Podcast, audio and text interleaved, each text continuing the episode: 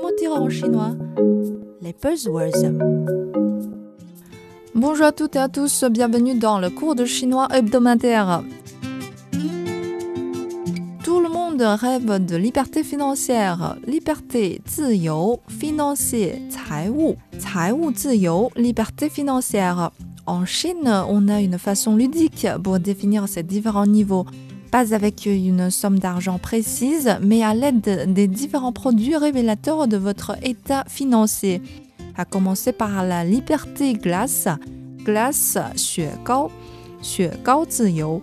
Les prix des glaces ont connu une folle ascension ces dernières années en Chine.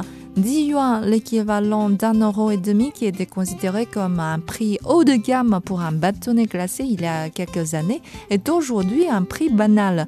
Le coût de production en hausse n'est pas la seule raison. Pour donner satisfaction aux jeunes consommateurs qui cherchent de nouvelles expériences sensorielles, les marques sont très motivées à innover en forme et en saveur. Résultat, on découvre sans cesse de nouveaux produits créatifs, mais à des prix plus ou moins élevés. Quand vous avez les moyens d'acheter ces glaces coûteuses sans hésitation, vous êtes considéré comme ayant la liberté glace, donc un certain niveau de liberté financière. Dans la même lignée, on parle de Vaimai Vaimai, livraison de repas. Donc, vous avez les moyens pour faire livrer quand vous voulez des plats chez vous. Et 视频网站会员自由。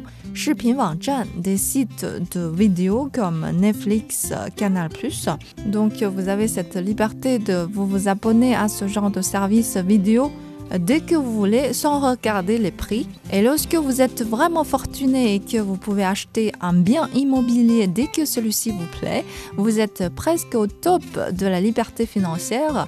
住房自由，住房 un bien immobilier.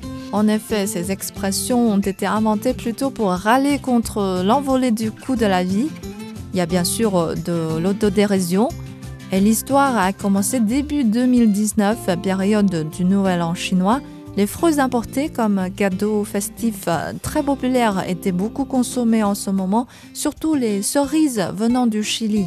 Au moins une dizaine d'euros le kilo, les internautes se moquaient en disant qu'ils n'avaient même pas la liberté financière pour acheter ces fruits de luxe autant qu'ils voulaient.